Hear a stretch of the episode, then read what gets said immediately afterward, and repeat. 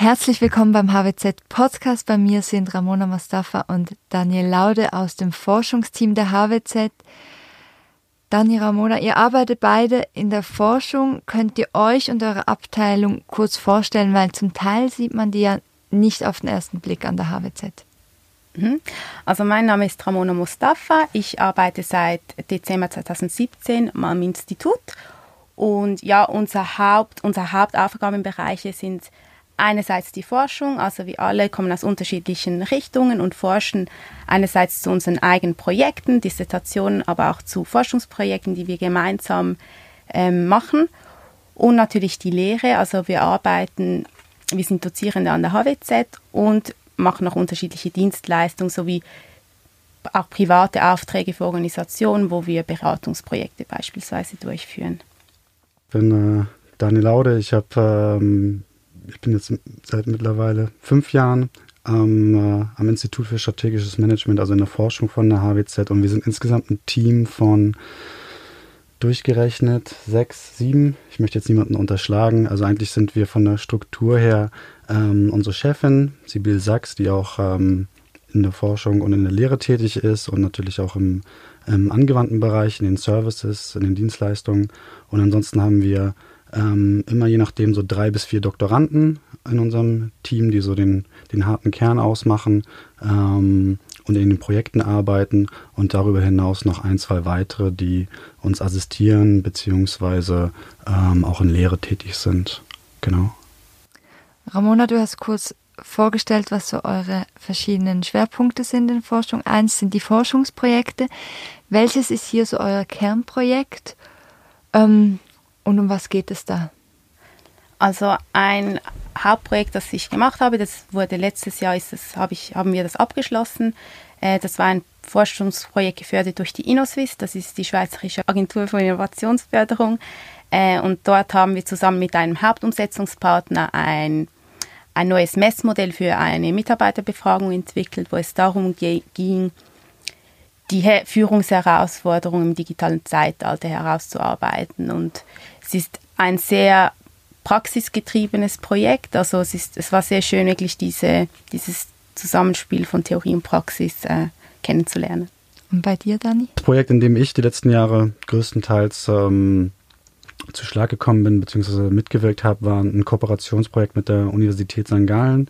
Das ist ein, so ein Projekt zwischen, ich sage jetzt mal, Theorie bzw. Grundlagenforschung und recht angewandt irgendwo dazwischen, indem wir eigentlich in ähm, ja, Kooperation mit einem, mit einem Lehrstuhl von der Universität äh, St. Gallen erforschen möchten, wie misstrauensgetriebene Stakeholder-Beziehungen, also Beziehungen zwischen Organisationen und Stakeholdern, in denen Misstrauen vorherrscht, wie man, ähm, wie die einerseits zustande kommen, wie man das dann auch sieht, ähm, beziehungsweise wie sich Misstrauen manifestiert und wie man sie am Ende ähm, dann wieder ins Gute kehren kann, beziehungsweise das Misstrauen aus der Welt schaffen kann.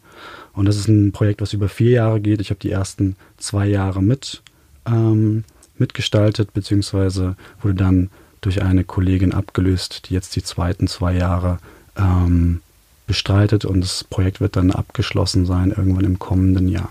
Und so eine Zwischenbilanz, was fördert Misstrauen und wie schafft man es aus der Welt?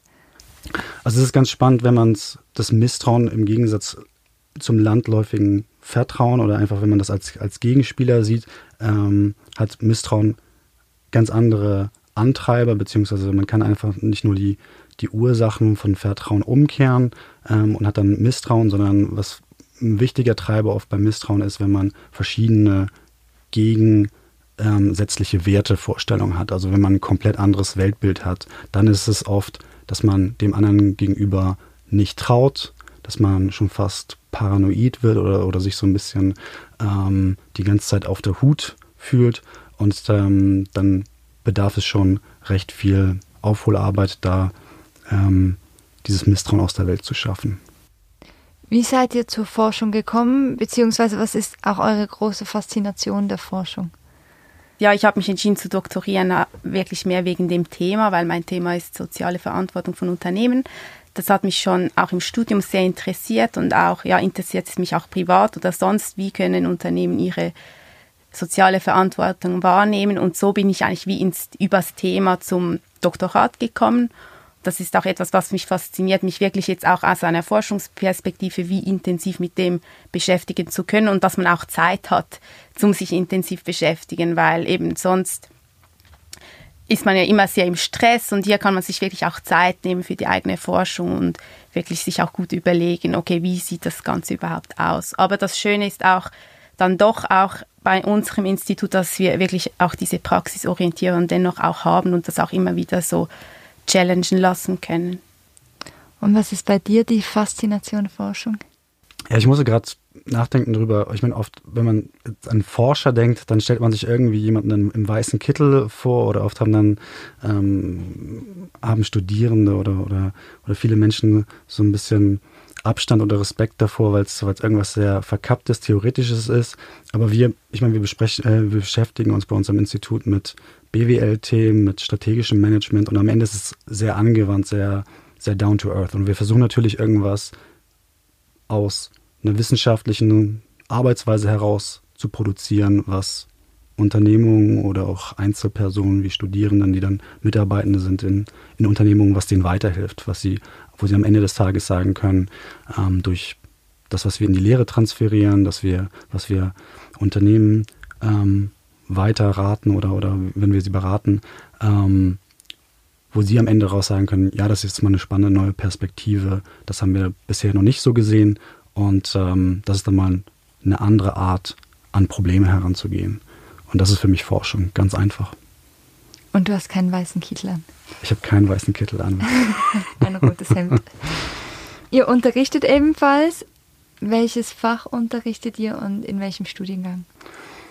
Wir unterrichten wissenschaftliche Projektarbeit im dritten Semester des, des Master of Science, des äh, BWL Masters an der HWZ.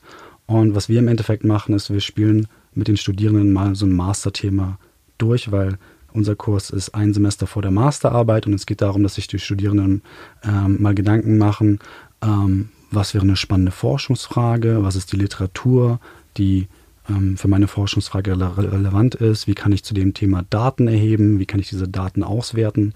Und dann haben sie im Idealfall, wie gesagt, schon mal das Thema in unserem Semester einmal durchgespielt und wissen auch, was für Tücken, was für ähm, Risiken eventuell auf sie zukommen, wenn sie das dann wirklich im größeren Rahmen einer Masterarbeit durchspielen. Genau.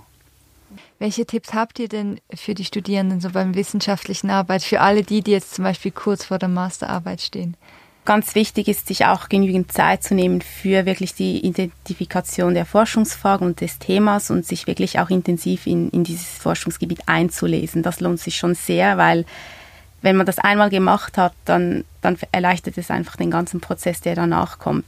Das ist sicher ein, ein wichtiger Tipp und auch die die wissenschaftliche Schreibweise oder die Formulierung. Es ist schon auch ganz wichtig, ähm, dass, man, dass man auch korrekt zitiert einerseits, aber auch von, von der Form her, also dass es wirklich auch wie ein wissenschaftlicher Beitrag daherkommt. Das macht einfach schon viel mehr Eindruck. Dani, hast du noch Tipps?